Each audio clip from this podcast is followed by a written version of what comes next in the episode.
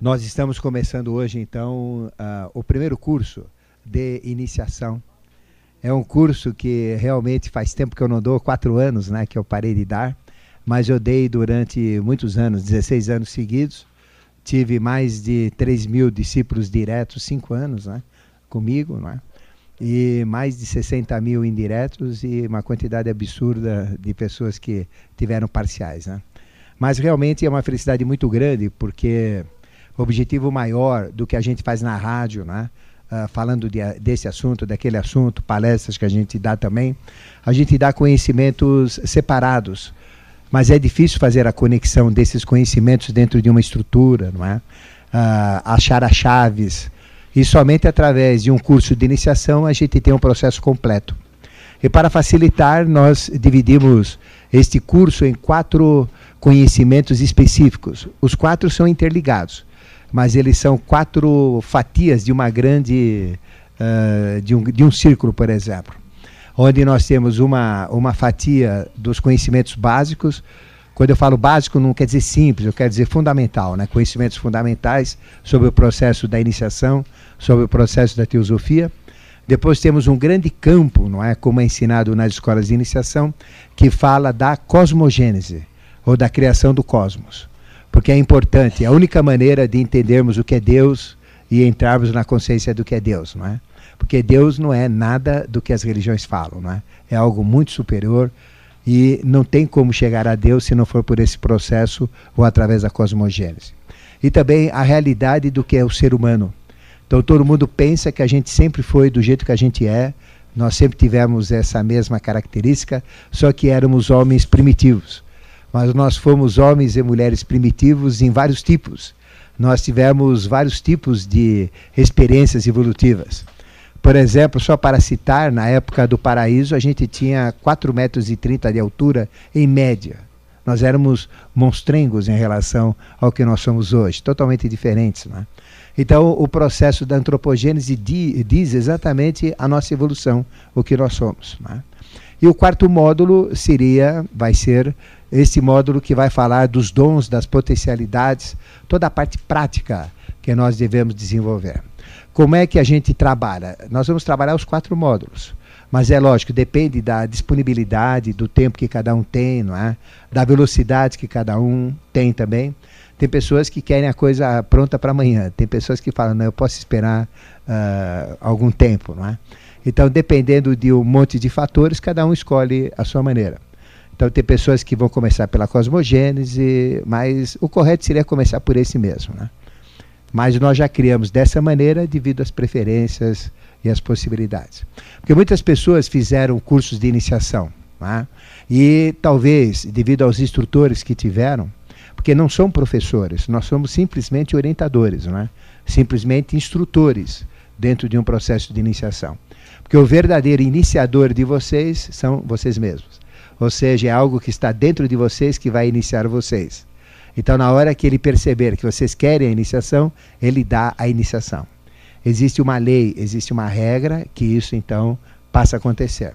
Nós somos apenas facilitadores, orientadores para que esse processo ocorra da melhor maneira possível, da maneira mais rápida e mais clara também possível, tá certo?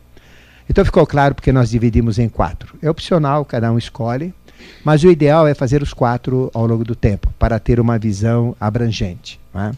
Depois nós teremos, mais para frente, conhecimentos superiores, só mistérios superiores, que a gente vai fazer cursos específicos, não é? Uh, desse mesmo módulo, como que se fossem cursos assim já de ordens iniciáticas, não é? Dentro de uma ordem iniciática, qual seria aquela função e etc. E as nossas aulas elas têm uma estrutura diferente do que a gente conhece de aula em escola. Não é? Então hoje, esse ambiente que a gente está vira o ambiente de iniciação. Porque quando a gente fala em nome de iniciação, ela começa já a ser processada. Não porque a gente quer, é porque isso é automático, já faz parte do contexto. Então nós estamos dentro de uma escola de iniciação quando nós começamos a falar no ambiente sobre a própria iniciação. Né? Então, como é a primeira aula, nós vamos fazer sempre resumos para vocês. Assim vocês têm o um resumo para o roteiro do que foi dado. Né? E eu vou explicar como funciona todo o processo agora. Primeiro, nós vamos trabalhar as considerações iniciais, não é isso? Considerações iniciais. Então, estamos começando, vamos dar as primeiras considerações sobre esse curso preparatório para a iniciação teosófica. Bom, uh, os aspectos gerais são esses, né? a iniciação, quem vai prover somos nós mesmos, através do nosso espírito, através da nossa realidade ou do, ou do nosso aspecto de Deus. Eu sei que a maioria aqui sequer sabe que ele existe ou sequer teve contato com ele. Mas a iniciação é o caminho, é o que vai fazer essa aderência e essa própria conexão, né? Tá certo? Bom, avisos referentes ao curso. Este curso, ele tem as aulas durando uma hora e meia, tá certo? Eu vou estar sempre disponível, qualquer hora, qualquer momento, para perguntas, não é? Para vocês, porque a partir de agora vocês são aceitos como meus discípulos, né? Nesse processo de iniciação. Então vocês têm não, não vamos dizer uma preferência, mas uma prioridade no atendimento, porque todo mundo é preferencial, né? Mas eu digo uma prioridade para, para o atendimento. A gente vai disponibilizar uh, maneiras para que a gente possa ter um contato maior, tá certo? Então, uh, esse curso tem 16 aulas de uma hora e meia. Uh, nós sempre vamos ter um resumo do que nós vamos seguir no curso, para termos um roteiro completo para vocês. Uh, muita coisa a gente vai apresentar através de esquemas, é através de desenhos, através de uh, processos, através de resumos, coisas mais complexas principalmente. Não é? Por exemplo, quando nós falarmos, da cosmogênese, vamos procurar trazer o que for uh, mais viável em termos de disponível para vocês entenderem melhor o que é cosmos, né? Uh, no, no, aspecto do curso preparatório ainda, né? E sempre que for necessário, nós vamos uh, disponibilizar material para vocês, né? Às vezes vai ter um material um pouco mais extenso. Como é que vai funcionar, né?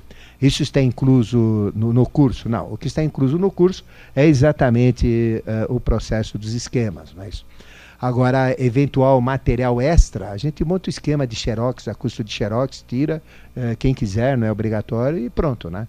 A gente tem esse acesso. Ficou claro? Estas aulas estão sendo gravadas, então vocês vão poder repetir, uh, estudar melhor. O que eu não consegui fazer nas escolas de iniciação que eu fiz. Eu tenho todas as minhas aulas não é, uh, gravadas. Tenho todas as minhas aulas em vídeo. Só que não deixaram né, utilizar esse processo. Né?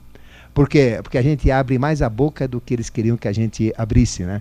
E o meu grande processo, meu grande problema em escolas de iniciação foi esse. Então a gente pode dar o que quiser, não é isso? O que o discípulo pede é o que ele precisa. Porque ninguém vai pedir algo que não precisa, concorda? Porque tem gente que é chata, tem gente que é, questiona, mas não é esse o caso. Se uma pessoa tem ânsia de conhecimento, ela tem que receber. Então eu sigo esse princípio, que você não pode negar nada. Perguntou, tem que falar. E tem que falar a verdade, não pode ficar, não, a semana que vem, no ano que vem, no grau que vem, no, no sistema que vem, quando Deus quiser, você vai receber, não é? Não é isso não. Então, esse é o grande problema que me afastou uh, periodicamente. Eu não estou desligado, eu estou periodicamente afastado. Até que essa manifestação que aí está, que vai mudar todo esse processo, né, que a gente chama de Maitreya, aí a coisa vai ser uh, bem diferente numa nova tônica. Né? Então, nós temos uh, estes avisos iniciais, tá certo? Então, não se preocupe que vocês vão ter tudo gravado, esquemas a gente vai disponibilizar. Aqui ninguém quer esconder o leite de ninguém, nós vamos abrir tudo, né? Uh, não tem nada que eu vou falar para vocês, eu não posso dar. Então, no quarto curso que, eu, que fala de potencialização, tem coisas que eu não posso dar. Eu não posso dar porque se eu der, eu vou ficar responsável. E se eu vou ficar responsável, vai ser complicado para mim, porque administrar isso não é fácil. Toda vez que a gente liberou isso, deu mais encrenca do que solução. Mas se der, a gente até libere, né? Vamos ver, depende do futuro, né? Tá certo? Então, aí nós temos a programação das aulas, tá? que elas são dadas, a programação é em cima de cada aula, porque é impossível fazer uma programação inteira. Porque é o primeiro formato que eu estou dando, né? Então, cada vez, todo ano que eu dei curso de iniciação, eu nunca dei igual. Quer dizer, não tinha a mesma matéria, o mesmo conteúdo. Porque é lógico, a gente não é o mesmo. Cada ano que passa, a gente agrega valor e a coisa muda, né?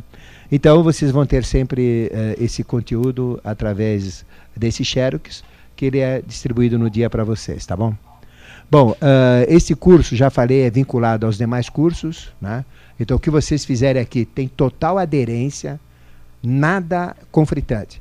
Por exemplo, eu estudei eh, livros de revelação, livros herméticos, livros fechados, dentro de um processo de iniciação, né? durante 25 anos. E em 25 anos eu não achei nada, absolutamente nada, zero de conflito, ou zero de distorção, ou algo que diz isto por um ensinamento e depois contradiz aquilo por outro. Não, é a mesma coisa, é sempre o mesmo, porque a iniciação usa chaves do conhecimento. E as chaves do conhecimento é uma chave que abre uma porta. Se você pegar outra chave, não abre. Então, quando você tem um conhecimento igual à chave que abre aquela porta do conhecimento, se abre a porta do conhecimento e o que você vai achar lá dentro? O que tiver de conhecimento atrás daquela porta, não é? Então, por isso que a gente chama de bases da iniciação. O que eu falar para vocês é válido em qualquer iniciação da direita, em qualquer iniciação ligada à ética, à justiça, à moral, ao amor, à alegria, à saúde, felicidade, prosperidade e tudo que é positivo. Então vale na China, vale na África, vale na Rússia, vale em qualquer ponto, vale com qualquer mestre. Não tem um mestre específico, né? são todos os mestres. Valem para qualquer sistema, ficou claro? Então ele não é específico desse ou daquele, mas é universal. Quando a gente fala de antropogênese, é universal. O que vocês vão ver dentro de um processo de antropogênese é o que qualquer escola de iniciação vai dar, desde que seja iniciação real porque existem muitas inicia iniciações, com todo o perdão da palavra, né? que aqui no Brasil é comum, paraguaias, né? com todo respeito ao, aos nossos irmãos paraguaios. Mas eu digo falsificadas, tá certo? Bom, material de apoio já falei também, então as considerações iniciais que eu queria dar são estes. Né? Então, as expectativas que vocês têm, eu não sei quais são, mas uh, dentro da aula de hoje, após a aula de hoje, no final, se alguém tiver uma expectativa que não está abarcada, não é? Uh, pelo que eu falar, é só dizer, isso daqui vai ter, isso daqui vai acontecer, né? A gente então explica, tá bom? Bom, uh, visão geral do programa, agora, para a gente entender o que nós vamos fazer nessas 16 aulas, tá certo? Vocês têm um folheto disponível, né, onde vocês fizeram a inscrição, nós já distribuímos e está lá. E aqui eu coloquei 33 tópicos são apenas tópicos de temas, assuntos ou conhecimentos que nós vamos abordar. Mas é lógico que o conhecimento é muito maior do que está aqui, né? Certo? Então esses são apenas grupos, né, de conhecimentos. Então são 33 grupos. Porque a iniciação é um processo muito rico. A ciência, ela não conhece nada sobre a manifestação, né? Muito pouco. E a iniciação, então, ela tem muito a dar, tem um conteúdo muito extenso. Né? a gente vai procurar dar o máximo entendível e absorvível por vocês, tá bom? Então, nós temos, vamos dar agora uma abrangência geral, não é?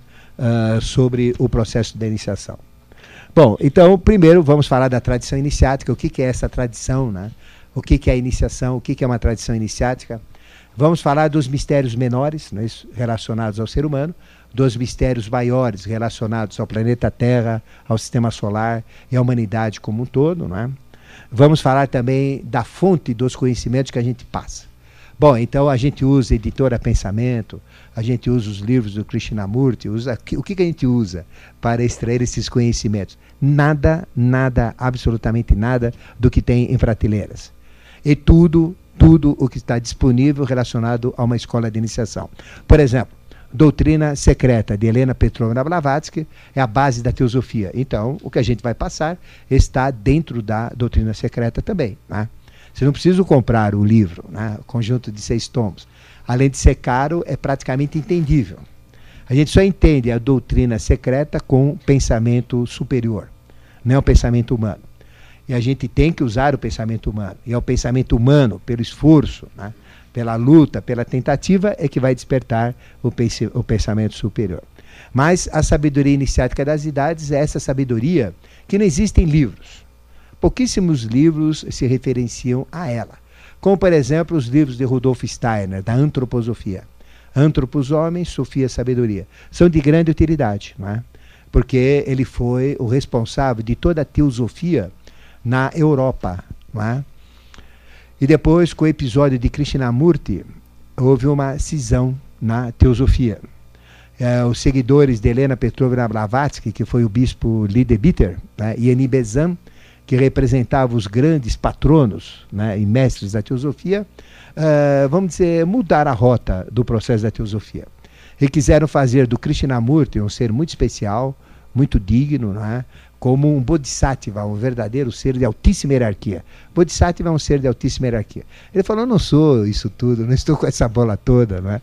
Realmente não é, não sou nada disso. Eu sou simplesmente um discípulo." E assim foi. Então isso quebrou a, a teosofia. E aí gerou a antroposofia. Então os livros de Rudolf Steiner saíram desta quebra, né? Mas são livros muito ricos em conhecimentos ocultos.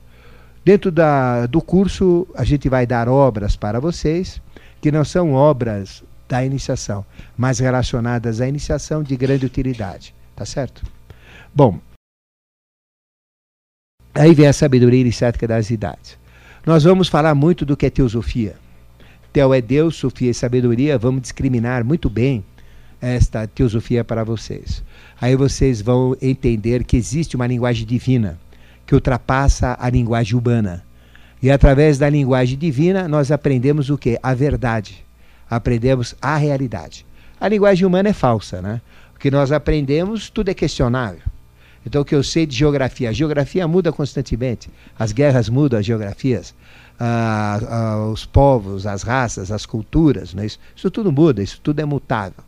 Então, a ciência também é mutável. Tudo é mutável. Todo conhecimento é mutável. Mas existem conhecimentos sagrados que a gente pode dizer são imutáveis, porque eles mostram toda a mutação, né? toda a transformação que existe no conhecimento humano.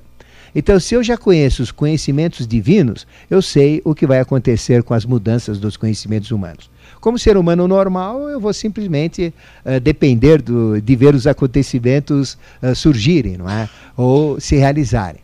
Mas dentro de conceitos teosóficos, não. Eu já sei previamente o que vai acontecer. Porque tudo obedece a um plano, tudo tem uma sistemática, não é? O importante é entender essa sistemática. É? Por exemplo, eu tenho acertado muitas profecias, eu não sou profeta. Né? Ah, por que, que a gente acerta profecias? Por que, que a gente acerta acontecimentos? Por quê? É, está já determinado que vai acontecer. Então não é vantagem nenhuma, né? Porque é simplesmente saber o que está determinado, as coisas estão levando àquela situação que acontece, acontece mesmo, né? Então não tem problema, né? É, é coisa é, normal, né? Então vamos falar muito da teosofia. Vamos falar da Gupta Vidya. O que, é Gupta Vidya? Gupta Vidya é a ciência da verdade. Então a nossa ciência não é verdadeira, ela é empírica e não explica tudo. Então sobrenatural, ela não entra no sobrenatural. Aquilo que é inexplicável, que a ciência não explica, ela também não quer saber. Não é? Então existe uma diferença muito grande dos conhecimentos sagrados e dos conhecimentos científicos. Então nós renegamos os conhecimentos científicos? Não. Nós renegamos os conhecimentos religiosos? Não. Nada, não renegamos nada, usamos tudo. Só que usamos o quê? O que tem de bom, o que tem de ruim, joga fora, né? O que é mentira, joga fora. O que é essência, a gente aproveita.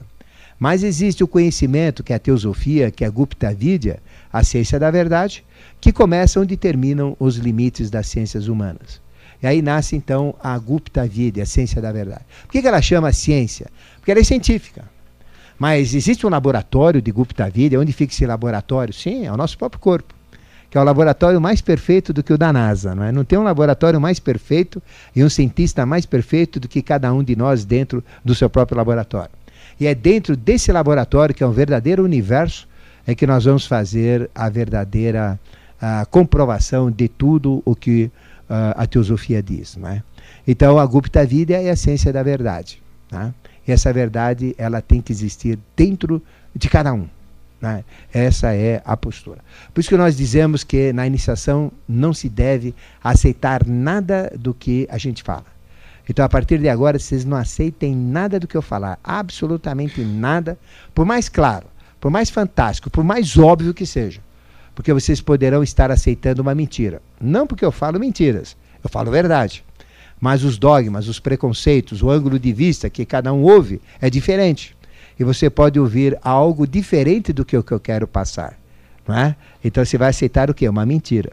Então qual é a postura que vocês têm que tomar agora, já? É não aceitar nada do que eu falar, por mais claro e mais óbvio que seja. Né? Por causa disso. e pegar simplesmente o conhecimento e colocar dentro de vocês. Uh, e por outro lado, nunca duvidar de nada do que eu falar aqui dentro. Por mais absurdo, por mais fantástico, por mais real que apareça ser, é? vocês nunca duvidem.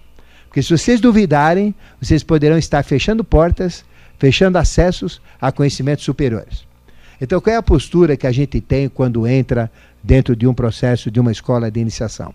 É não aceitar nada do que é falado lá, mas ao mesmo tempo não duvidar nada do que é falado lá. Simplesmente qual é o processo? É um processo de vivência. Porque não existe simplesmente pegar o conhecimento, aceitei. Aí você vira crente. A iniciação não aceita o processo de crença. Porque a crença é parte de algo que tem que ser engolido, que tem que ser respeitado, senão você não é crente. Se você não aceitar Jesus, você não é crente. Não é isso? Se você não aceitar que existe a nova Jerusalém depois da morte, você não é crente. Se você não aceitar que você tem que dar dízimo, você não é crente. Né? Então, o crente tem que aceitar bases. Dentro da iniciação, não pode ser crente. Eu tenho que ser o quê? Eu tenho que ser uma pessoa côncia da realidade e da verdade. Então eu não posso ser crente, eu não posso acreditar em nada. Tá? Mas para poder acreditar em tudo, eu também não posso me fechar a nada. Então esse é o processo. Então qual é a postura? Não aceitar nada do que se fala. Primeiro, por mais fácil que seja. Não duvidar nada do que se fala, por mais absurdo que seja. Se eu falo para vocês, vocês podem, através de um ponto chamado Bindu, e verem todo o descortinar de uma vida que vocês vivenciaram, de 1 bilhão 664 milhões 501 mil 106 anos, vocês não duvidem, porque existe. Agora, qual é a postura de vocês? Eu não duvido e não aceito, né? Qual é a postura de vocês? Fazer acontecer. Ou seja, só e somente só quando isso for verdade dentro de vocês. Como é que vocês vão saber que é verdade? É simples. Porque quando existe a verdade, não existe mentira, ela se exclui. Então, quando existe a verdade pura, existe a certeza pura. Então, você não tem dúvida, não existe dúvida, não existe mentira, não existe erro, não existe questionamento. Verdade é expressão de Deus. Então, ela é precisa. Então, quando algo bate como verdade, não tem como. Tá? Ela é realidade. Então, verdade e realidade são a mesma coisa. Né? Então, aí vem a Gupta Vidya. E vem esta ciência oculta. É uma ciência oculta, e oculta, a gente sempre fala na rádio, né, quem acompanha, não quer dizer escondido, quer dizer desconhecido. Então vocês vão começar a conhecer coisas de uma ciência sagrada chamada ciência oculta, ou seja, desconhecida. Então ela é desconhecida pela maioria dos seres humanos. Aí você pergunta, mas por que, que você não publica tudo isso no Estadão? Por que, que você não publica isso como anexo do Pato Donald, já para as crianças começarem a aprender? Né? Por que, que você já não vai lá no Faustão, você não vai lá no Gugu, uh, não vai lá no Ratinho e começa a falar desses assuntos? Não é isso? Por exemplo, eu participei de um programa há dois dias atrás, né, falando sobre telecinesia. Aí o sujeito me desafiou, né? um sujeito materialista, um sujeito físico, não acredita em Deus, ateu, né? que dá até pena. Né? porque ele só aceita o que é comprovado pela ciência. Então eu falei, você não aceita, você, então você aceita quase nada do, de uma realidade quase que infinita, né? Então não tem o que fazer, né? Mas aí ele falou, não, mas você vai ganhar o dinheiro que quiser se você comprovar que um fenômeno eh, sinestésico, por exemplo, né? Falei, mas você é um fenômeno sinestésico. Porque a sinestesia, né? A, a, desculpe, a telecinésia, né? Telecinesia, o que, que é a telecinesia? Né? A telecinesia, tele é longe e cinesia é movimento.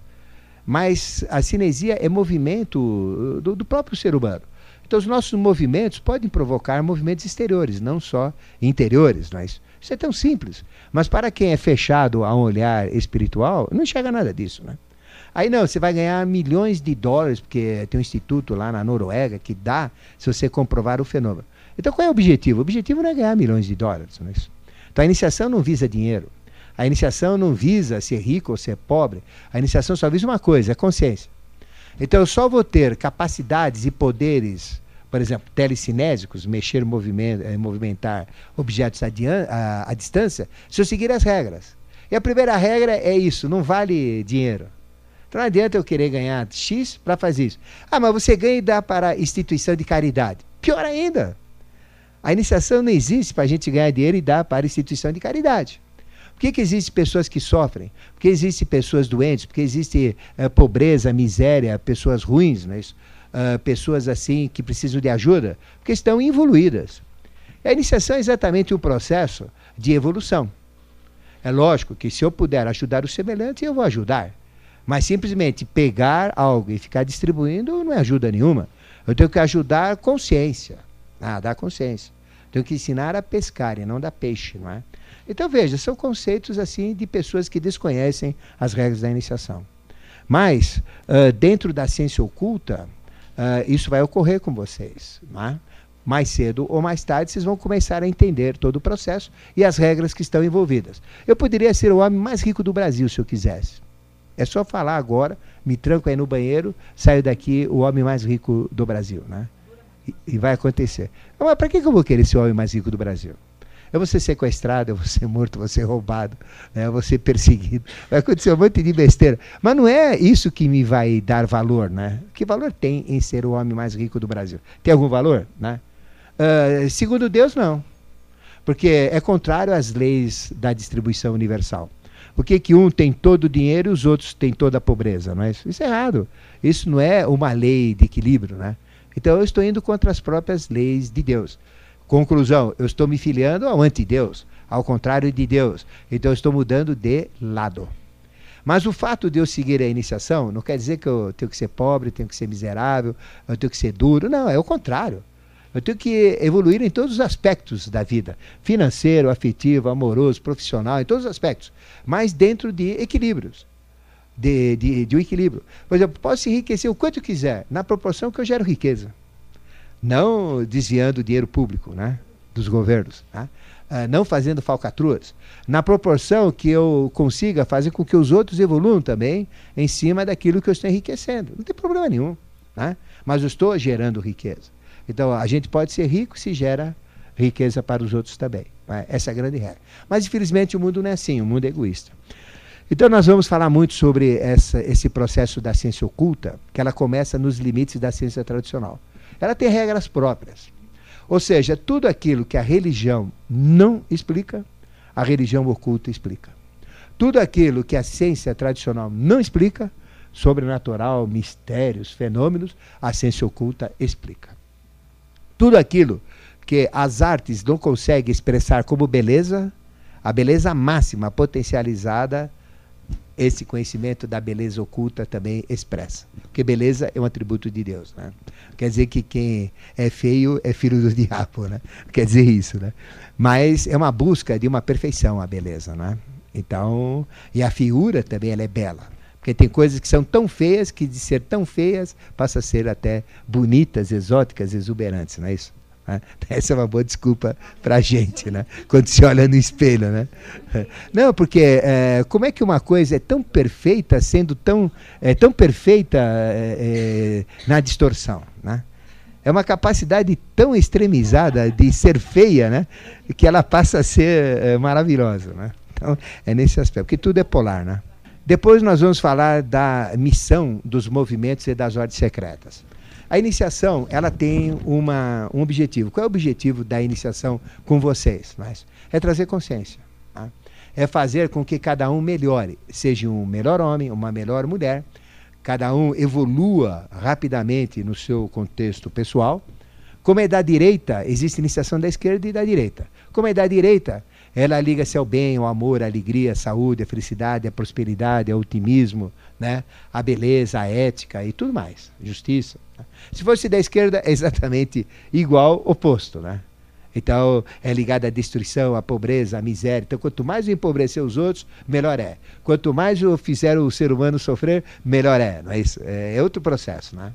Então, vocês vão entender todo esse jogo desta uh, dualidade, né? Mas existem, além do processo da iniciação, uma missão.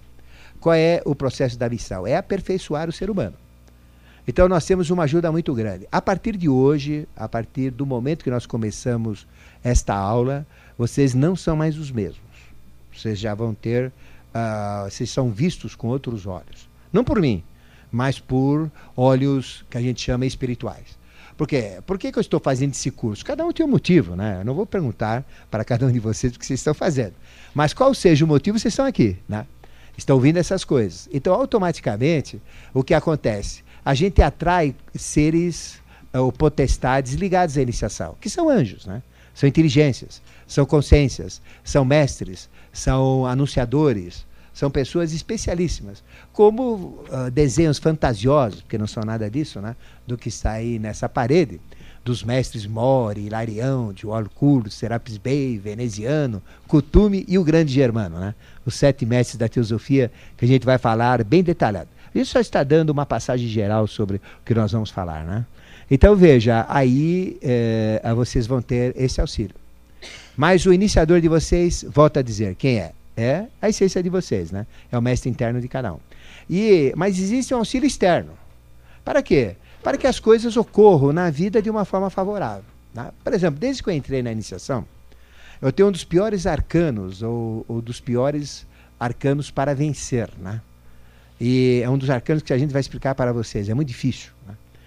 Uh, é uma missão muito árdua. Mas o que me facilitam para que isso aconteça é um absurdo também. Então você sempre vai ter apoio, você sempre vai ter né, ajuda.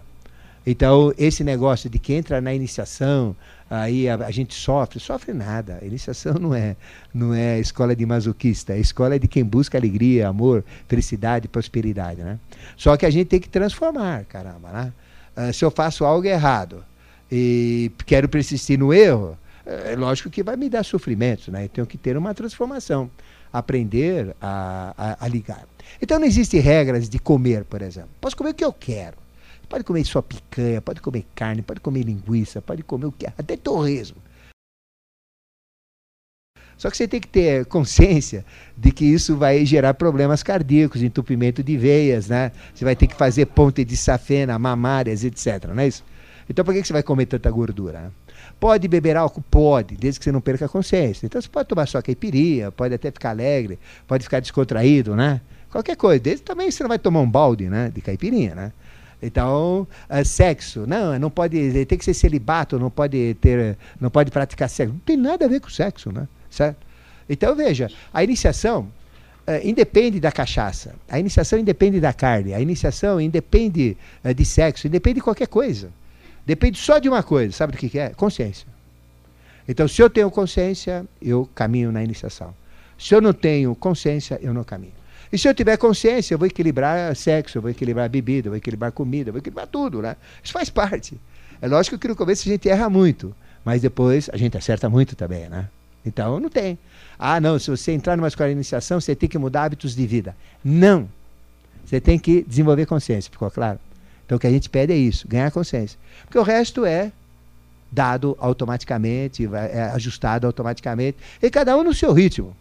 Você não pode querer, querer é, criar uma tabelinha. Sexo é, é X vezes por ano, ou por mês, ou por semana, né? ou por dia. Porque por ano é. Então, então vamos mudar por mês, ou por semana. Não, não tem isso. Depende do quê? Do biorritmo de cada um, né? das energias de cada um, né? das necessidades de cada um. Não tem, não tem nada a ver, não tem regra. Ou seja, uh, existem regras da iniciação. As regras da iniciação são regras apenas de uh, posturas né, que eu tenho que ter para poder estar numa escola de iniciação. Né?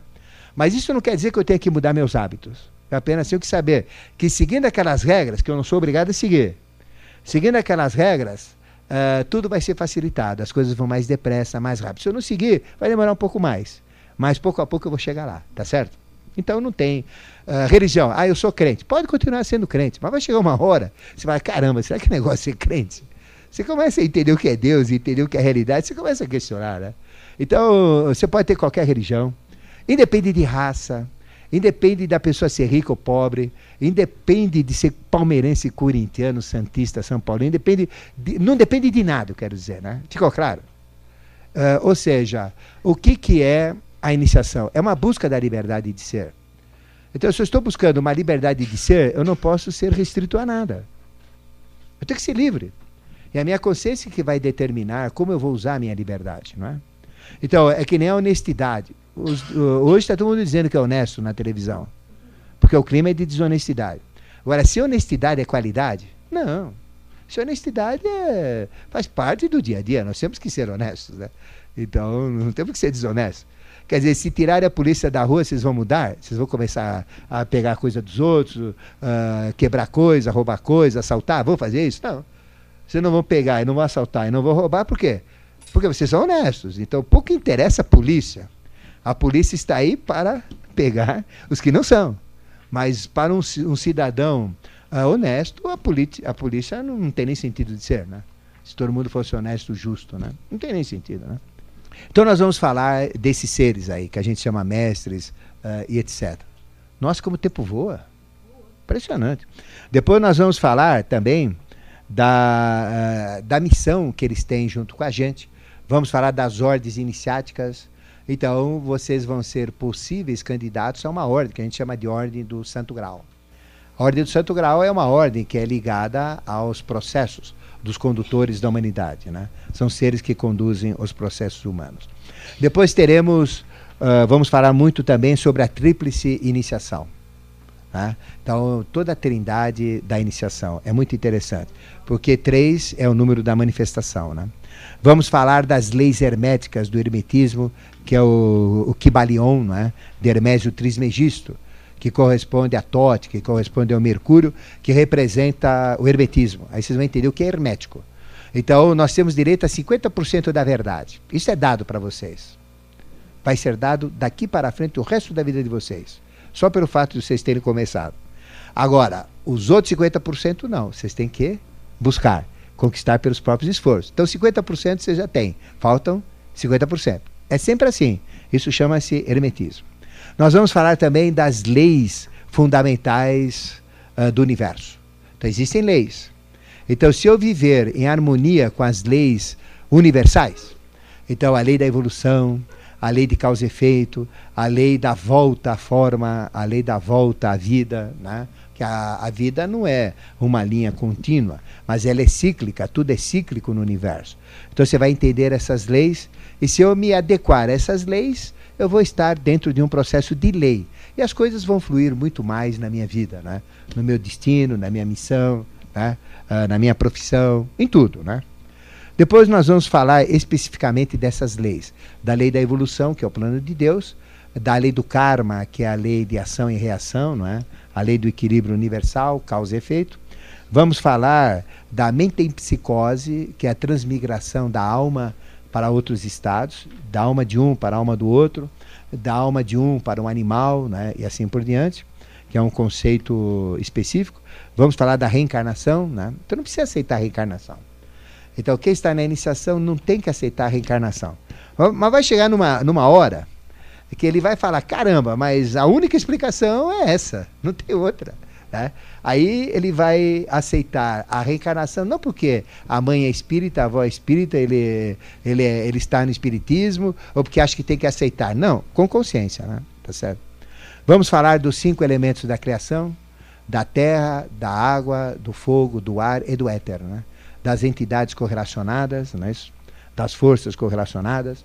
Vamos falar da unidade de consciência que sessão, que é a mônada, né?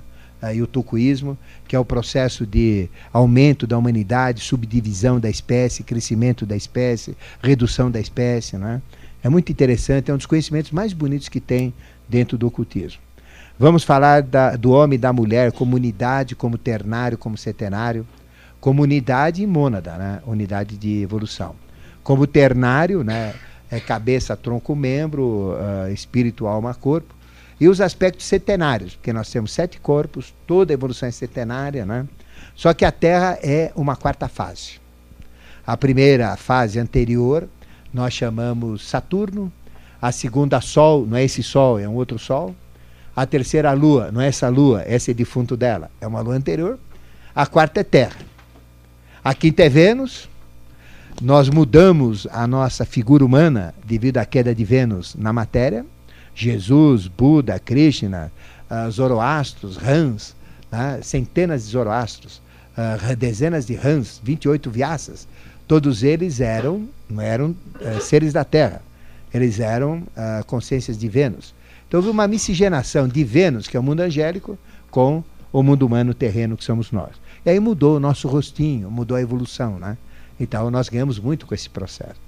O sexto sistema é Mercúrio e o sétimo é Júpiter. Tudo isso vai ser detalhado para vocês. Eu apenas estou dando o leque né, do que nós vamos abordar. Depois nós vamos falar da plasmação, como é que uh, criaram foram criados os quatro reinos evolutivos. Como é que surgiu o mineral, como é que surgiu o vegetal, como é que surgiu o animal, como é que surgiu o hominal. E o homem representa a síntese dos quatro reinos anteriores. Então ninguém é homem sem antes ter sido animal. Ninguém é animal sem ter. Nenhum animal é animal sem ter sido antes vegetal. E nada é vegetal sem ter sido antes mineral. Faz parte. Então a vida é uma sequência evolutiva. E nós estamos numa quarta fase, que é a mais evolu evolutiva, porque nós temos que respeitar os reinos anteriores né? e dominá-los, fazê-los evoluir também. Né? Depois nós vamos falar dos planos uh, evolutivos exteriores, que é o mundo físico, o mundo uh, vital, das energias vitais, o mundo astral, que é o pós-mortem, primeiro mundo pós a morte, mundo dos sentidos, sentimentos, emoções instintos. Vamos falar também do mundo mental, que é o mundo dos pensamentos, né? E do mundo espiritual. E vamos falar dos mundos interiores terrenos, que são mundos, do, mundos superiores espirituais. Vamos falar da primeira dimensão de Badagas, que é o mundo que projeta o mundo físico, do mundo de Duarte, que é o mundo que arquiva tudo que acontece na face da Terra, desde que ela surgiu, a 1 bilhão 995 milhões 884 mil 806 anos atrás. Né? Essas datas vocês vão receber depois por escrito, né? Tá certo? Pode ficar tranquilo, não precisa copiar, não. Né? Aí a gente vai ter o, o, mundo de Agartha, que é o mundo da criação, e Shambhala, que é o mistério dos mistérios, né? São os mundos internos. Os conceitos da terra oca espirituais, né? Depois nós vamos falar do corpo humano, como é que funciona o corpo humano, né? da fisiologia oculta do ser humano, uh, dos nossos órgãos, das nossas glândulas. Cada órgão nosso está relacionado a um planeta, cada glândula está relacionada a um planeta. Isso tudo vai ser dado para vocês.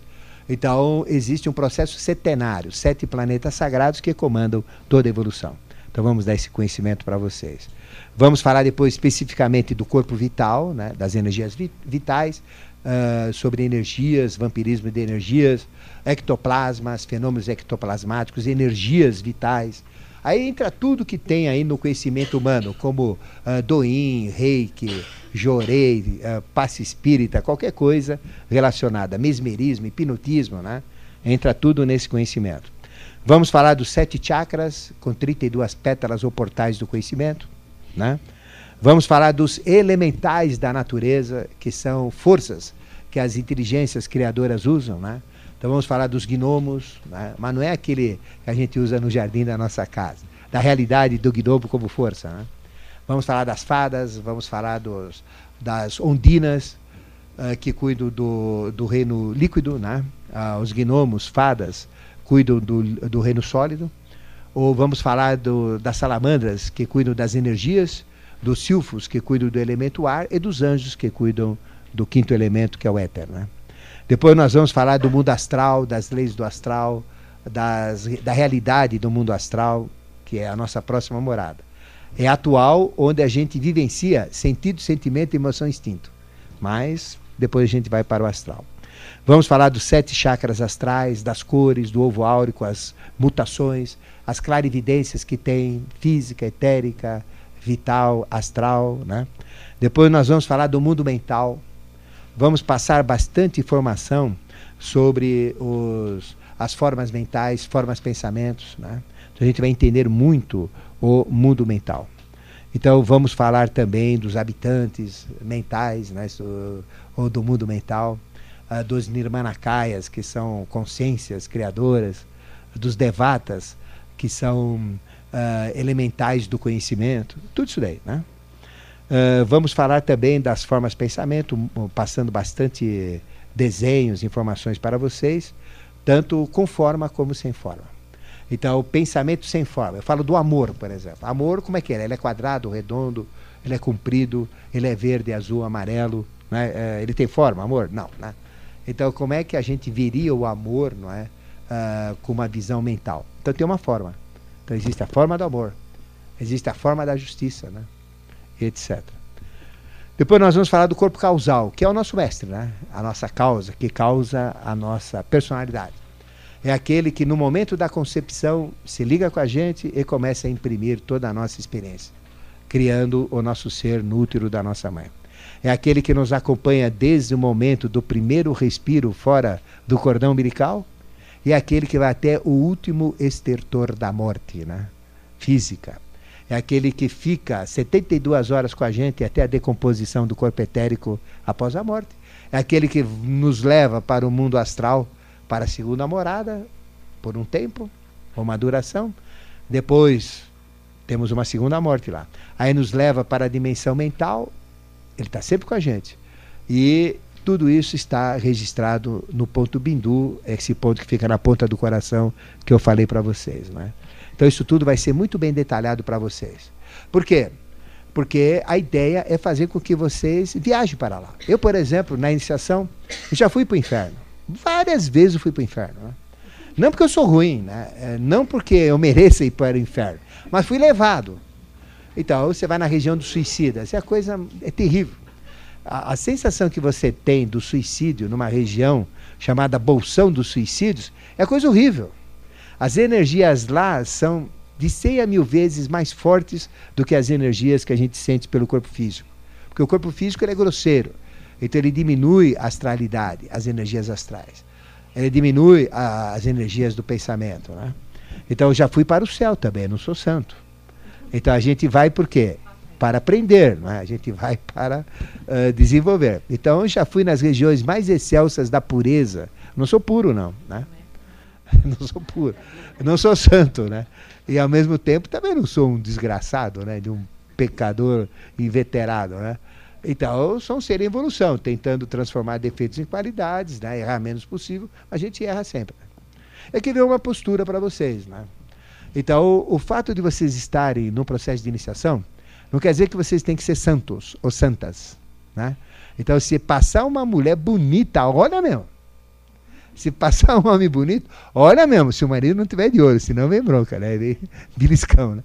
Eu, não, eu falo em termos da, não com malícia, mas em termos de beleza, né? A gente olha a beleza da natureza. Ou seja, não muda nada. A gente continua igual, né? É, como já, eu já disse. Então, vocês não têm que mudar. Vocês têm que mudar o quê? A consciência. Porque mudando a consciência, o resto é ajustado adequadamente, né? Isso é importante. Ficou claro isso para vocês? Então eu poderia mandar uma lista aqui, olha. Vocês não podem olhar mulher bonita, homem não olha a mulher, mulher que tem vestido curto não olha para ela. Porque tem religiões que falam isso. Os padres diziam que a mulher não tinha alma até a Idade Média. E não tem, porque era judiam dos homens, né? Mas eu digo, mas a mulher, os padres diziam que ela não tinha alma. A mulher era desalmada, sem alma, né? A mulher é fonte do pecado. Quer dizer, a mulher é culpada do pecado, é culpada de tudo. E o homem não é. Então veja a ignorância que tem, né? Então não tem nada disso, né? É, a história é bem outra, né? Depois nós vamos falar das hierarquias espirituais. Vamos falar dos graus de iniciação. Então hoje o que, que vocês são? São discípulos iniciantes, né? Estão começando agora. Estão dando o primeiro pezinho, né? Dentro de um processo de iniciação. Mas o fato de vocês estarem aqui, né? Uh, já houve uma conexão. Com quem? Com o mestre de vocês, com a essência de vocês. Então, a partir de agora, vocês têm uh, não, uh, não uma condição uh, de preferência. Vocês são não especiais, porque todo mundo é especial, né? Mas vocês têm uma preferência agora, né? Principalmente por vocês mesmos. E as coisas vão ocorrer mais rapidamente do que vocês pensam, né? Então existem muitos graus de iniciação. Tem o discípulo iniciante, discípulo que já é um pouco mais vivo, uh, aí tem um discípulo consolidado, né? Aí a gente vai seguindo no processo da iniciação que eu vou dar para vocês também. Até chegarmos, não é isso? Uh, como um arate, que é um meio mestre. Aí como mestre. Então o negócio de mestre que a gente ouve por aí, eu sou mestre disso, mestre daquilo, cai fora. Porque o sujeito que é mestre não fala, né? Então se vocês conhecessem o mestre, o que é o mestre? É totalmente diferente. Você sente a presença dele a 500 metros de distância. Aí, só na Mundial tem uns 15 mestres lá, né? Que eu conheço. Mas não é mestre. Agora, vale o quê? Mestre eh, de escola de samba vale, continua valendo, né? Mestre Cuca, mestre de obra, isso daí sim. Mas mestre de iniciação, não tem. Né? E o mestre é algo muito especial. Vamos falar dos duijas, duas vezes nascidos. é uma hierarquia muito importante, dos Budas, dos Nirmanakayas, ou seja, todas as hierarquias relacionadas à iniciação. Vamos dar os conceitos da cosmogênese, lógico, faz parte da conexão para vocês poderem conectar com outros cursos posteriores, da antropogênese também. Né? Vamos falar de como a gente consegue ascensão aos graus superiores da iniciação, como eu posso acelerar esse processo, né? E vamos falar da evolução humana na face da Terra como um todo, né? Até chegar onde vocês estão e aonde vocês devem chegar. Porque existe uma obra, existe um plano para a humanidade. Então eu conheço a obra. Então eu estou vendo coisas horríveis para acontecer. Uh, por quê? Porque a gente conhece, né? Não é que a gente é, é acha é, que uma coisa vai acontecer uh, porque eu acho. Não. Já está determinado. Tem que acontecer isso para poder ir para lá, né? Então, esse, essa guerra que a gente está tendo no Líbano realmente é um ponto muito amargo, muito triste, muito perigoso. Então, vai acontecer um dia. Mas a gente quer sempre empurrar um pouco com a barriga para ver se a coisa se ajusta melhor lá para frente, né? Né? Mas a coisa está feia, está muito feia. Mas também, quem está na iniciação não vai, não vai deixar de ir para a praia, não vai deixar de subir numa montanha, não vai ser como a, a seita dos borboletas azuis lá do Nordeste, que já uh, disseram o líder deles lá, não sei como é que ele não cai, né? O líder dele já falou que o mundo ia acabar três vezes, né? O, a, a, primeira, ele falou que ia acabar com, uh, com uma chuva que ia ser o dilúvio universal. E todo mundo subiu nas montanhas lá da seita. Né? Ficaram lá, levaram lanche, comida, barraca para dormir, até. É, ia demorar uma semana lá. Mas foi um período da pior seca que houve no Nordeste, porque é um pingo d'água. Os únicos pingos d'água que caíram eram do suor da testa deles, né? Então foi ridículo. Aí depois de uma semana desceram, né, não aconteceu nada, acabou a comida, aí todo mundo murcho. Né? Ah, não, agora vai ser um terremoto, vamos subir lá. Né? Mas nunca a terra teve tão calma como naquele dia também. E aí vai errando, né? Então, uh, este é o processo. Bom, depois nós vamos fazer uma introdução, né? Eu vou, eu vou passar 10 minutos, porque nós atrasamos 10 minutos, com justiça, né? Bom, uh, depois, bom, nós fizemos abrangência, né? Visão geral dos conhecimentos. Bom, a fontes do conhecimento eu já falei, né? Nós vamos passando para vocês, mas é a sabedoria iniciática das idades. A teosofia vem da sabedoria iniciática das idades. Nós chamamos de Gupta Vidya, a ciência da verdade, né? Aí existem hierarquias que são especialistas nisso. São duas hierarquias. Uma delas chama-se uh, Traishu Marutas, é uma hierarquia tibetana, está atrás de todas as escolas de iniciação. E a outra chama-se Hierarquia dos Banti Jaus, Irmãos da Pureza. Então, qual é o objetivo deles? É fazer com que, mais rápido possível, a maior quantidade de seres humanos se transformem em mestres, em seres especiais. Esse é o objetivo dele. Sem compromisso. Então, vocês não vão ter compromisso com ninguém. E aqui vem uma regra no início. Todo início de, inicia uh, início de uma escola de iniciação, que é o início, eu sempre falo: vocês nunca jurem nada para ninguém. Vocês nunca fazem um juramento para entidade alguma. Nem que Jesus apareça com chagas assim no, no quarto de vocês, para o seu Jesus. Jura fidelidade a mim. Cai fora que é fria. Porque Jesus nunca faria isso, né? Então, ele nunca vai querer algo de você. Ele sempre vai usar o livre-arbítrio. Esse é o verdadeiro Jesus. O falso Jesus não, é o contrário. Aí você tem que fazer barganha com ele. Aí eu te dou riqueza, eu te dou felicidade. É fria. Esse é o anticristo. Então, o anticristo não se manifesta com uh, chifre, rabinho de vermelho cuspindo fogo pela boca. Ele se manifesta com as figuras mais queridas ou mais respeitadas que as pessoas usam, né? Uh, como um artista muito bonito, como até Jesus ele usa. Então ele se manifesta como Jesus. Tem esse poder. Só que pedindo para fazer coisa errada. Exemplo, aquela seita nos Estados Unidos que praticaram o suicídio coletivo. Então ele falou: Eu sou, eu sou Jesus. E todo mundo viu lá, o mestre deles viu Jesus. Né? Então pratiquem suicídio. Né? Mas peraí. Uh, ele, a igreja diz, né, a religião diz que suicídio é errado, ele está mandando. É, então pratica o suicídio que vocês vão na cauda do, do cometa Holly Pop, que tem um disco voador que vão levar vocês para uma outra galáxia. Olha só que besteira né, que fizeram. Né? Então por isso que vocês nunca, regra, nunca jurem nada para ninguém. Né? A gente pode jurar amor aí para uma namorada, etc. Mas é juramento humano, não divino. Né? Então a gente não pode se comprometer com nada. Fazer barganha, me dá isso que eu te dou aquilo, eu, me dá isso que eu faço aquilo. Não existe isso. Então vocês nunca se comprometam com ninguém, com ninguém. Nem com o padre Marcelo, nem com o Papa, nem com o Bispo, nem com o padre Quevedo, né? Nem com o mestre que apareça na frente de vocês. Não. Isso é proibido. É a única coisa que é proibida na iniciação, fazer isso. Né? Então você só tem um compromisso. Só tem uma, um compromisso com alguém só. É um só que vocês têm. É com vocês mesmos. Então, quando vocês fazem um juramento, é para vocês. Quando vocês fazem um compromisso, é um compromisso com vocês mesmos. Então, nunca se comprometam com instituição nenhuma.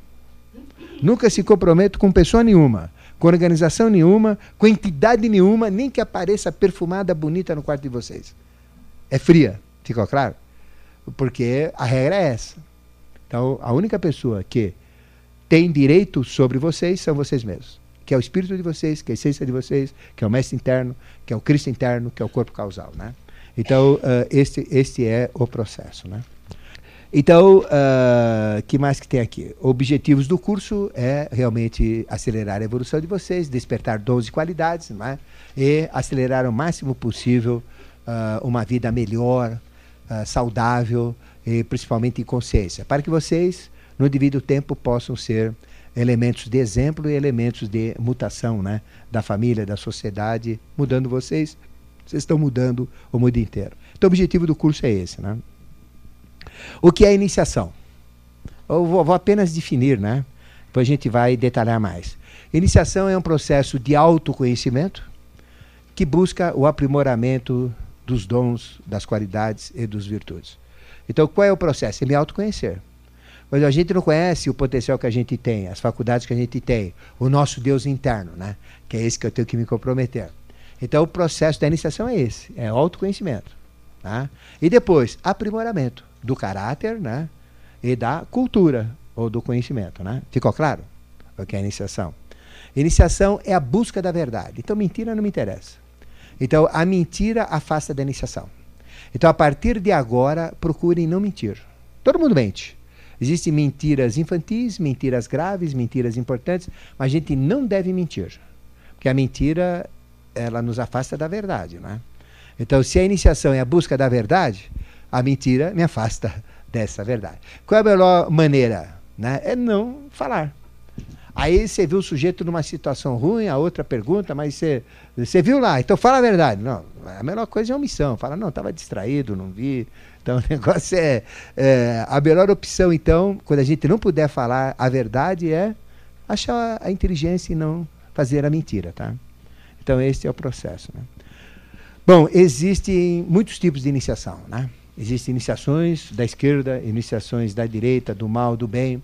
Inici, existem iniciações uh, superficiais, inici, existem iniciações profundas, iniciações assim com bastante encorpamento. Né?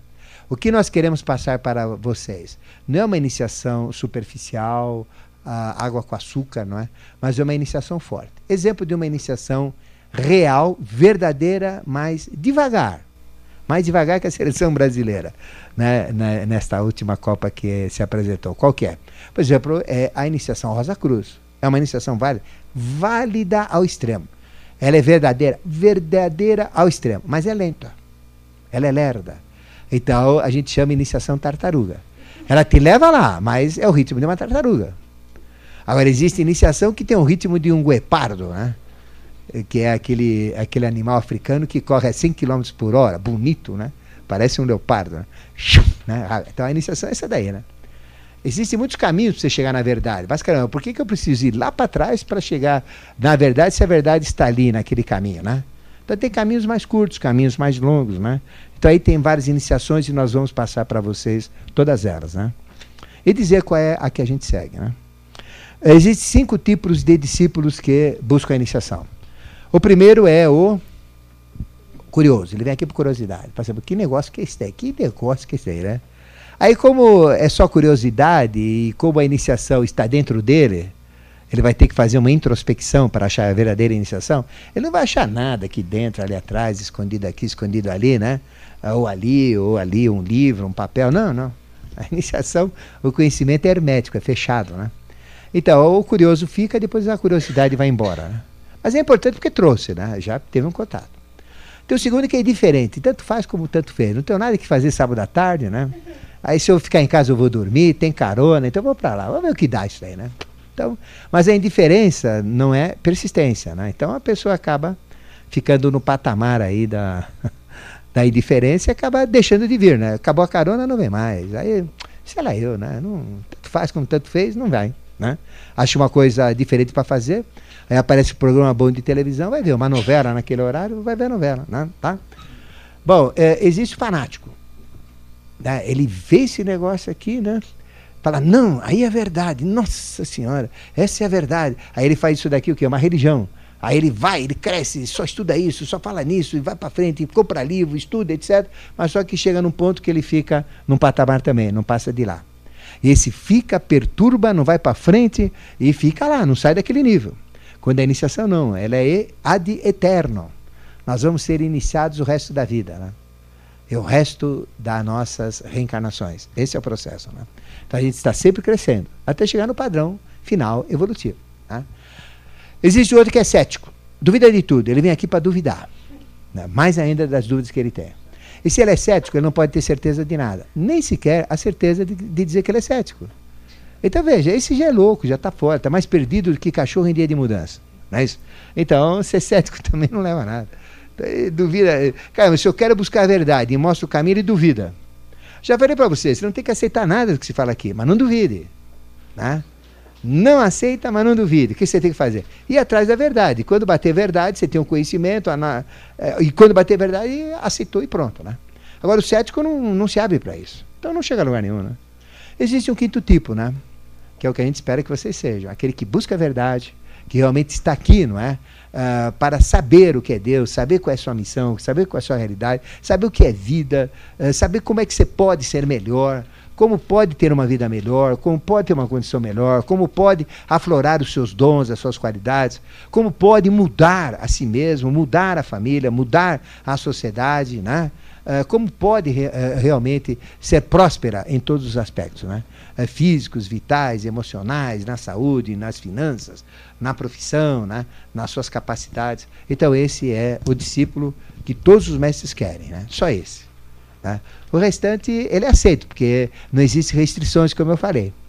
Se chegar a pior pessoa aqui, ela tem direito a, a ser inicia, iniciada. Só que vai depender dela, né?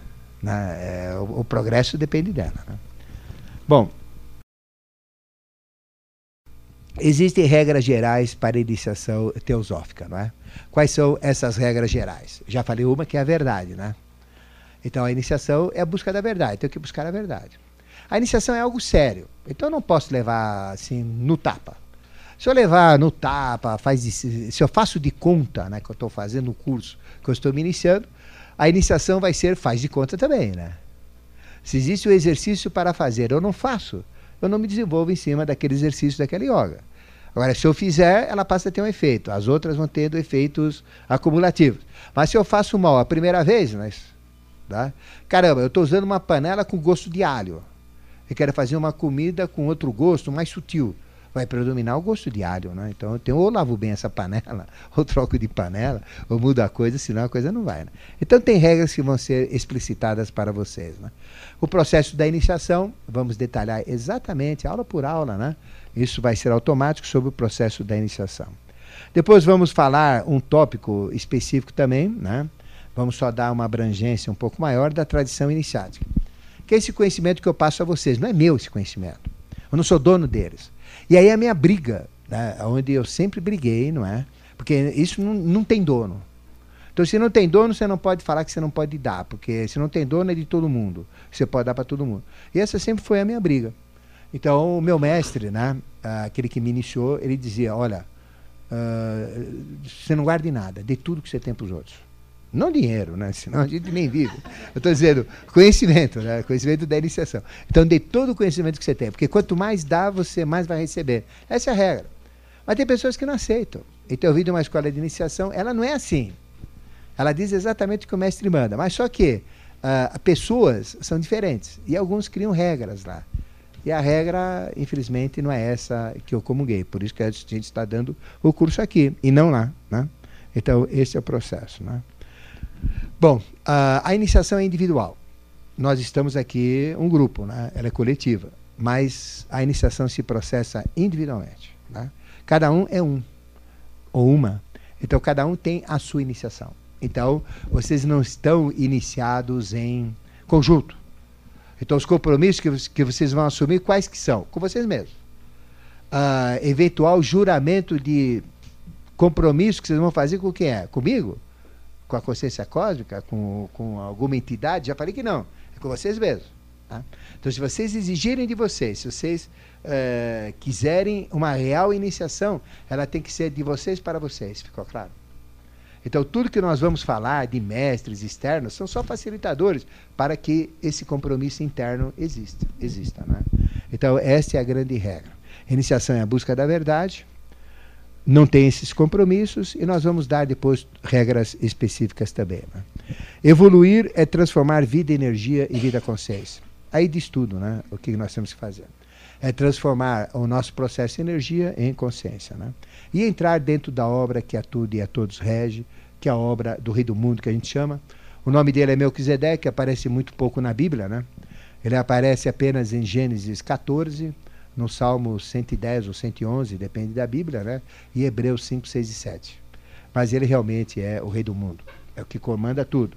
O que, que eu sou? Eu sou Melquisedeque. O que cada um de vocês é? É Melquisedeque. Só que é uma mônada, é uma unidade dele. Então ele se distribui em múltiplos para poder exercer melhor a evolução. Por isso que ele não está sozinho, né? Então ele em mais pessoas, ele aumenta o conhecimento, a experiência, né? as vivências, tá certo? Bom, os iniciadores, já falei, são seres externos que vão fazer essa verdadeira uh, Eucaristia. Uh, existem os mistérios menores e os mistérios maiores. Os mistérios menores são os relativos aos, aos seres humanos ou mistérios meus, particulares meus, né, do ser humano, ou de cada um em si. Né? E os mistérios maiores relacionam-se à humanidade como um todo e ao planeta Terra como um todo. E existe um conhecimento chamado arcanos, ligado aos mistérios menores e os arcanos ligados aos mistérios maiores, né? que são para coisas individuais pessoais, ou então para coisas maiores, coletivas do planeta Terra. Aí vem os arcanos menores e maiores. E o grande arcano é exatamente o rei do mundo, né? que é o Melquisedeque que a gente chama, que é o mistério maior. Né? Tá bom? Então, dentro desse processo de iniciação, uh, existem regras. Né? Eu já falei que iniciação é a busca da, da verdade, então a gente tem que fugir da mentira gradativamente. Mas se mentir também, não tem problema, conserta a mentira. Né? Tá? Uh, a outra é o sigilo. Né? Então vamos falar agora do sigilo, aproveitando uh, que nós temos ainda um bom tempo. Uh, dentro da iniciação existe o sigilo. Então o que é sigilo? Né? O sigilo é algo que eu não posso falar para os outros.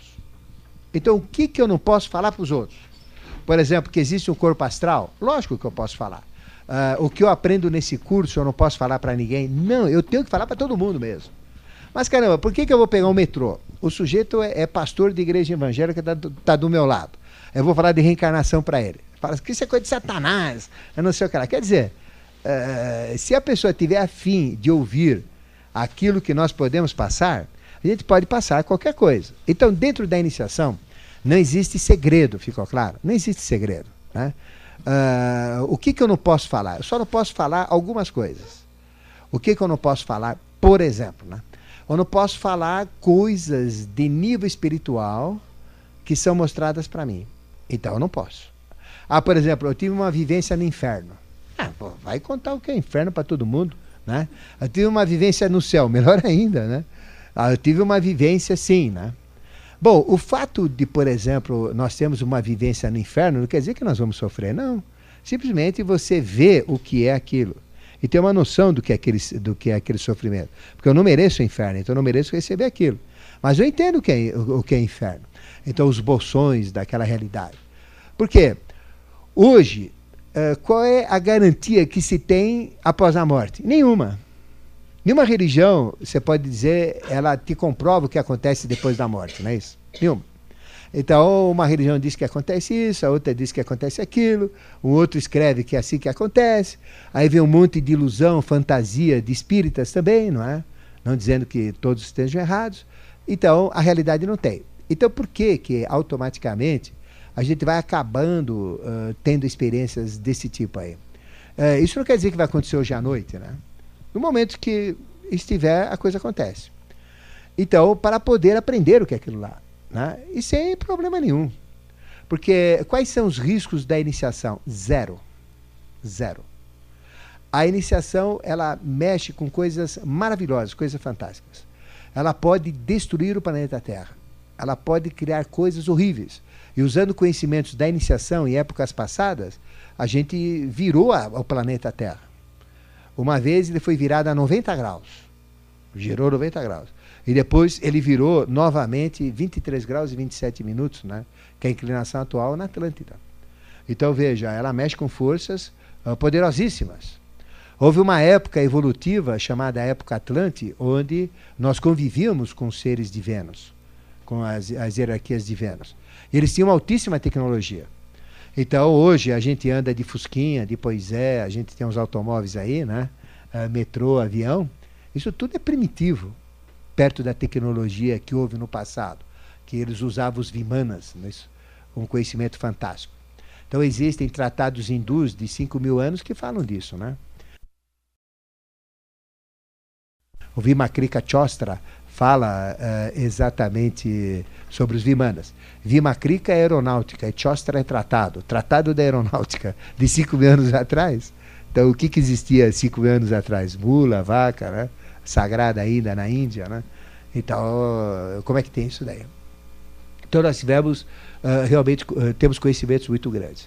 Então, a iniciação provê poderes, perfeito? Então, como é que funciona? Qual é a regra para eu ter um determinado poder? Eu só vou receber um poder né, quando eu tiver capacidade de dominar esse poder. Com 100% de certeza. Né? Ou seja, desde que eu uh, esteja em harmonia com as leis universais, com as regras evolutivas, uh, se eu receber um poder eh, e tiver consciência de usar esse poder, eu recebo. Mas tem que ter certeza absoluta senão eu não recebo. Se eu tiver uh, possibilidade de abrir uma clarividência, ela vai abrir ou não abrir. Independe de qualquer coisa. Né? Se aquela clarividência for necessária para mim, ela vai ser aberta. Se ela não for necessária, se ela for atrapalhar no meu processo, ela não vai ser aberta. Então a iniciação não é a busca de clarividência tornar pessoas clarividentes, tornar pessoas com capacidades diferentes. Tá? Mas esse processo faz parte da iniciação. Tá? Ou seja, são acidentes de percurso, não são objetivos. E acidentes positivos, né? São acontecimentos de percurso que vão facilitar. Eu, por exemplo, sou altamente clarividente, tenho clarividência espetacular. Só que quando ela quer. Então, falo, não, agora vou ver tudo, né? não vejo nada. Sou escuro vidente, né? Não enxergo nem nada, né? Mas de repente precisa ter, precisa ter. É, é o momento. Tá, então ela vem, abre, tá lá. Então, às vezes fica meses sem abrir, às vezes fica anos sem abrir, mas de repente ela abre e vê tudo, né? Então veja, é, alguém está comandando o processo da nossa iniciação. Então nós vamos receber o que nós estamos aptos a receber. Quando? Quando estivermos aptos para receber. Então, dons, capacidades, poderes, seja lá o que for que nós vamos receber, não é algo assim. Eu faço 10 horas de iniciação, recebo o poder X. Faço 100 horas de iniciação, recebo o poder Y. Não. Mas sim, se eu tiver esse nível de consciência, eu ganho isso. Se eu tiver aquele nível de consciência, eu ganho aquilo. É por nível de consciência. Ficou claro? Então, existem coisas que são relacionadas à nossa missão. Segredos. São pouquíssimos segredos. E esses segredos não pode falar para ninguém. Certo? E agora, como é que eu vou saber o que é segredo? O que eu falo aqui não é segredo. Segredo é algo que vai acontecer com vocês, que a essência de vocês mostra para vocês e vocês sabem que aquilo é sagrado. Por exemplo, arcano. Arcano é mistério. Então, quando nós vemos um arcano, e cada um tem o um arcano, nós temos que ver, nós temos na realidade dois arcanos, um da esquerda e um da direita. O da esquerda te leva para ser o, o, poderoso do lado da esquerda. Porque você tem o livre-arbítrio. Né?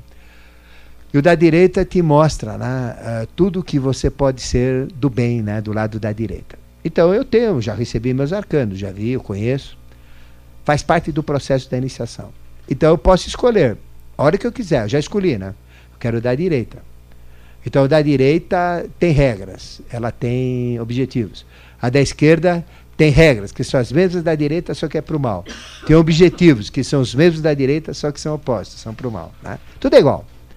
E sou eu que recebo isso. Recebo dois. Eu posso escolher da esquerda e da direita. Né? E o que, que eu não posso falar para ninguém? É esse símbolo que eu vejo, que é proibido. Se eu falar, o que acontece, né? Primeiro, a pessoa que ouvir não vai entender nada. Não, não vai captar nada. E ela vai esquecer isso daí rapidamente. Não vai nem lembrar.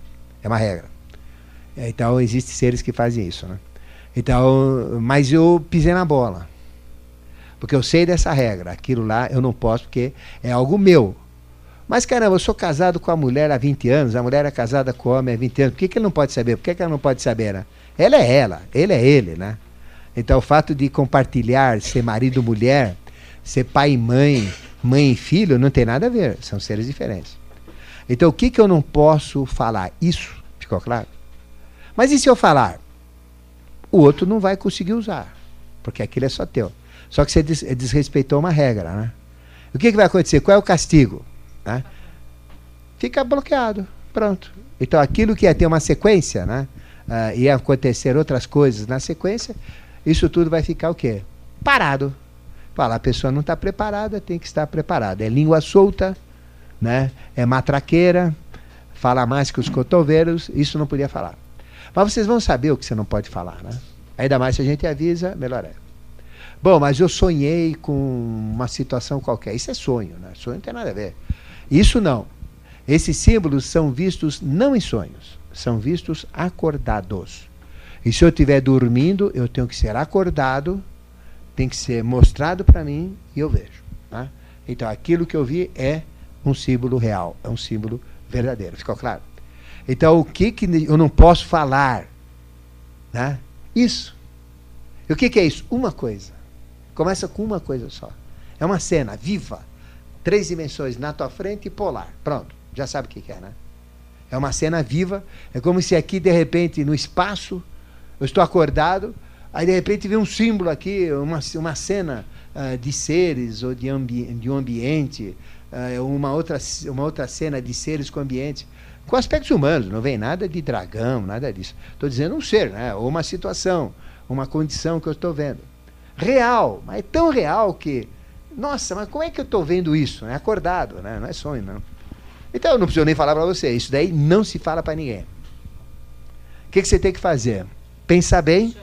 É o conhecimento, né? Esse conhecimento é. Bom, o que, que você tem que fazer, né? Você tem que eh, pensar naquilo. Aquilo já passa a ser algo que vocês têm que estar constantemente pensando, né? E avaliar, caramba, aquele negócio lá parece que não está me cheirando bem, né? Parece que a coisa lá é meio. É bonito. Mas acho que ali vai me pegar no pé, né? Aquela lá, pô, aquela lá é difícil, mas parece que é mais. Parece que é a coisa mais certa aquele negócio. Aí o que vocês têm que fazer? Não escolham, né? Ficam ali. Pensa bem, analisa bem, né? Até a hora que você tem a consciência do que é aquela e do que é aquela. Como é que vem a consciência? Pela busca. Primeiro só aparece. Você não sabe o que é aquilo. Aí o que você tem que fazer? Perguntar para o vizinho? Tá frita. Aí, aí a, a bloqueou. A perguntar para mim, eu já mando fechar a boca. Não, não, não, não fala, não fala. A hora que a pessoa. A gente já sabe quando acontece, não fala, não fala, não fala. Aí não fala. Não, pensa, pensa, pensa, pensa. Tenta identificar. A gente dá até dica, usa isso, usa aquilo, né? Mas ele que tem que chegar, ele tem que descobrir por ele. Eu fiz besteira, porque não me falaram isso. Eu não fui feliz, como vocês estão sendo agora, de alguém que alertou. Ninguém me falou isso aí. Eu era muito novo quando eu vi né, isso daí, né? Novo na iniciação que eu falo, não de idade. E o que aconteceu? Eu vi lá, fiquei entusiasmado e queria saber o que, que era, né? E fui perguntar. Né? Eu perguntei. Aí eu bloqueei o processo. Aí, olha, eu suei. O que eu consegui facilmente para dar continuidade foi um parto de jumento. 11 meses, e, e, né? Uh, sofrendo com aquele processo todo. O negócio foi terrível. Ficou claro que não se fala? O restante, reencarnação, karma, conhecimento, etc., fale. Mas para quem pode ouvir, né? Ou posso ouvir. É, aí você está, por exemplo, no meio de pessoas evangélicas. Você não vai ferir aquele, o conhecimento deles, né? Então, tem coisas que você não pode falar para eles. Ou então você fala de uma maneira né, mais suave, né? Aí tem uma pessoa que você pode falar, aí você fala mais. Então, ficou claro o que é sigilo? Outra coisa que são duas coisas que você não pode falar. Essa é a primeira com vocês, agora fora de vocês. Então, o símbolo de vocês não pode falar para ninguém. E são arcanos. Tá certo? Ou mistérios que vocês têm que decifrar. Aí é a chave. E aí que é o gostoso, porque as coisas acontecem daí para frente. Aí a coisa vai. Tá? Bom, segunda coisa. Possivelmente, às vezes, a gente tem contato com uh, processos de obra. Né? O que, que é obra? Obra é a melhoria da humanidade. Então, tem seres que assumem corpos humanos. Né? Por exemplo, Getúlio não era ser humano, vocês vão uh, aprender de, uh, isso daí que eu vou falar para vocês. Juscelino Kubitschek também tem aspecto humano, né? mas a essência deles era diferente. Ademar de Barros era diferente. Jânio Quadros era diferente. Gandhi era diferente. Rudolf Steiner era diferente. Hirohito era diferente. Né? Então tem uma série de seres. Então vamos falar do Hirohito como uh, presidente, o primeiro homem né, do Japão, né, imperador do Japão. Tudo bem, Hirohito, pode falar o que você quiser do Hirohito, a hora que nasceu, o que, que fez, o que, que não fez, não interessa isso aí. Mas o aspecto oculto da missão dele não pode ser feito enquanto ele estiver dentro da missão dele. Então a missão de Hirohito era muito importante, que poderia mudar todo o contexto da humanidade e mudar o destino do Japão. Então o Japão não mudou, era uma ilhota michuruca, não fazia nada lá, não tinha nada. Então Hirohito uh, já sabia de todo o processo das bombas atômicas que iam ser jogadas duas para ele. Ele, ele sabia tudo o que ia acontecer lá. Tá? Então imagina se eu fosse japonês, soubesse eh, as coisas que Hirohito sabia eh, e ele tinha uma missão para fazer isso, porque o que, que o Japão tem a ver com Hitler? Nada. O que, que o nazismo tem a ver com a tradição japonesa? Nada. E no, no final foram aliados na, na última guerra mundial. Né? Por que isso? Tudo tem uma missão, que era fazer o Japão acelerar é, violentamente. E acelerou. Hoje é a segunda economia uh, mundial. Né? Uma ilhota que não tem água, que não tem metal, que não tem nada, só tem povo. Só tem, não tem terra, não tem nada, né? só tem uma ilhota vagabunda. Né? Uh, com todo o respeito, né? mas não tem riqueza. Imagina o, o, esse potencial japonês num país que nem o nosso aqui, que nem o Brasil, que tem de tudo. O que, que seria o Brasil? Né? Já pensou? Então, se a gente tivesse um Iruito aqui, né?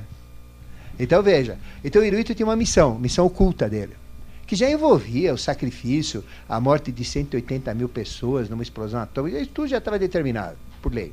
Ele sabia. Aí, imagina se eu fosse um, um japonês na época, soubesse disso, e aí ia começar a espalhar para todo mundo que ia acontecer isso, etc. O que ia acontecer com a missão do Hirohito? Ia para o espaço. Ele não ia conseguir realizar o que ele conseguiu. Ele realizou. Ele foi um dos seres que cumpriu a missão dele. Né? Gandhi já não conseguiu. Ele tinha que mudar a Índia. Ele conseguiu parcialmente. Mas a Índia é um poço de fanatismo ainda. 33 milhões de deuses, as quatro castas. Onde já se viu quatro castas? Isso é absurdo, não tem que ter casta nenhuma, né? Então imagina Deus que é um só. Casta é preconceito, né? Então como é que pode ter casta num país que nem a Índia, né? Casta dos, dos párias, casta dos brahmanes, casta dos. O é, que, que é isso, né? Então, veja, então a Índia é sagrada, etc. Então, realmente, existem seres com missão. Então, duas coisas que eu não posso falar. Meu arcano, meu mistério, que eu tenho que decifrar, né? e o quê? Ah, de um outro, né, que eu sei algo a respeito, que é que ser um, uma, uma, pessoa especial. Então a missão de um mestre, a missão uh, de um adepto, a missão de um ser especial, eu também, se eu sei, eu não vou ficar divulgando. Ficou claro, Pedro? Então eu não posso ficar divulgando. Ficou claro? O resto, gente, divulga tudo.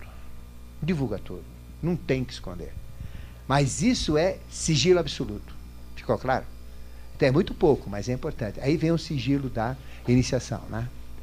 Agora, outra coisa. Quando é, que as, quando é que vai acontecer algo na minha vida, transformações?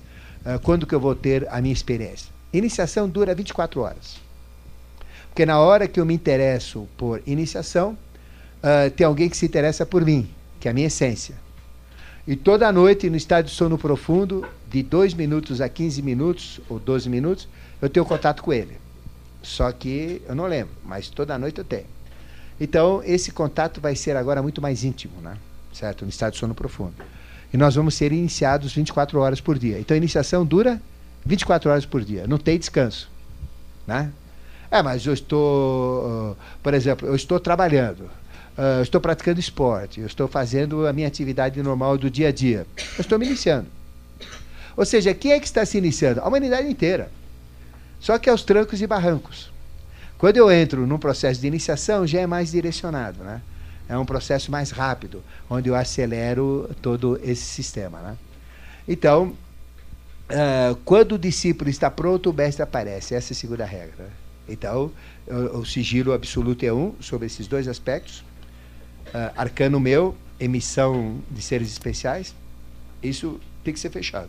Uh, segundo, né, quando o discípulo está pronto, o mestre aparece. Então o mestre está dentro de mim. Então ele vai se manifestar quando eu estou pronto. Se eu estou pronto para ter uma clara audiência, ele me dá. Para uma clara evidência, ele me dá. Para um conhecimento, ele me dá. Uh, se eu quero uma inspiração que é para a minha evolução, ele me dá. Ficou claro? Tá? Então, esta é a segunda regra. Então, quando o discípulo está pronto, o mestre aparece. Né? Bom, outra coisa, né? quando nós uh, entramos na iniciação, já falei que não precisamos ser santos, né? Não precisa ser vegetariano, nada disso. O que, o que é medida é consciência. Vocês vão ser julgados sempre, a cada vida, a cada momento, pela consciência que vocês têm.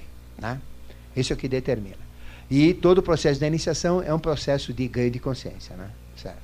Só que vocês têm que ter consciência gradativa do que é mal e do que é bem. Ninguém aqui é santo. Vocês vão fazer coisas erradas. Então, quando faz coisa errada, não adianta confessar para um padre, né? ele não tem poder de redimir os pecados. Isso quem fala é a igreja. Mas, segundo a lei de Deus, só tem uma maneira de consertar um erro: é com um acerto. Então, só tem uma maneira de você consertar um vidro quebrado, qualquer. Colocando um outro vidro lá, né? Uh, cometer um erro pessoal é fazer um acerto pessoal. É a grande lei do equilíbrio universal, né? Certo? Mas uma coisa está certa. Vocês têm que se fixar no lado direito. A gente vai continuar fazendo coisas erradas. Mas para as hierarquias, não interessa. O que interessa é a resultante. Eu posso errar, sair do erro, acertar, errar de novo, voltar. Mas a minha intenção é ir para o acerto. Então eu não preciso ser santo para evoluir na iniciação. Mas eu tenho que ter o objetivo de querer não ser santo, mas de querer eh, ter consciência cada vez maior, né? Então, o erro e o acerto vai ser aquilo que vai me dar consciência para o bem. Da mesma maneira, na linha da esquerda, uh, eles têm que errar. Mas às vezes eles acertam. Né? Eles têm que errar, mas às vezes acertam. Né? E ninguém é tão ruim assim, não é? Ele, mas de repente ele tem um objetivo, ele vai ter consciência do que é mal. Então eu vou dar uma regra. Nunca, jamais, em hipótese alguma, se fixe com o mal. Por exemplo, fazer qualquer prática da esquerda, qualquer prática das trevas, querendo dinheiro, querendo amor, querendo sexo, querendo qualquer coisa que seja. Pode ser pai de santo, pode ser mãe de santo, pode ser mestre disso, mestre daquilo, rei disso, rainha daquilo, né? Pode ser quem for. Porque o mal só te dá mal. Não te dá nunca bem. Porque é o oposto dele, ele só trabalha no mal qualquer dinheiro que você ganha vai ser roubado, vai ser perdido, vai ser extraviado, vai ser uh, evaporado. Uh, qualquer amor que você tenha vai virar ódio, vai virar encrenca, vai virar desgraça. Uh, qualquer coisa que você queira, que aparentemente é bem, vai ser ruim. Porque o mal não pode te dar bem, ele só te dá mal. E o que ele te dá de bem é para te, depois te pegar para te dar mal. Pior ainda. Por outro lado, o bem só é bem também. Então, ele nunca vai te dar mal. E qualquer coisa de ruim que aconteça, que o mal aconteça, aquilo vai se transformar em bem. Ou seja, o bem no mal vira mal, ele só é mal. O mal no bem vira bem e ele só te dá bem. Então a regra é essa. Então a gente tem que assumir essa postura. A gente pode errar, não tem problema, você não precisa ficar preocupado, é, querer ser um santo, uma santa. Uh, santo e santo não é evolução, é consciência que é evolução, né? Mas ter bem esse ponto. Eu sou da, do bem. Posso errar, mas meu caminho é ali. Aí não tem problema. As hierarquias ajustam isso, né? Então eles respeitam a gente. Eles respeitam as nossas limitações, tá bom? Bom, com isso então, a gente completou uh, esse aspecto geral. Falamos das considerações geral, gerais, da visão geral do programa, falamos um pouquinho da introdução da iniciação, da tradição iniciática dos, minérios, dos mistérios menores e maiores, tá bom? Então, obrigado, hein? Até a semana que vem.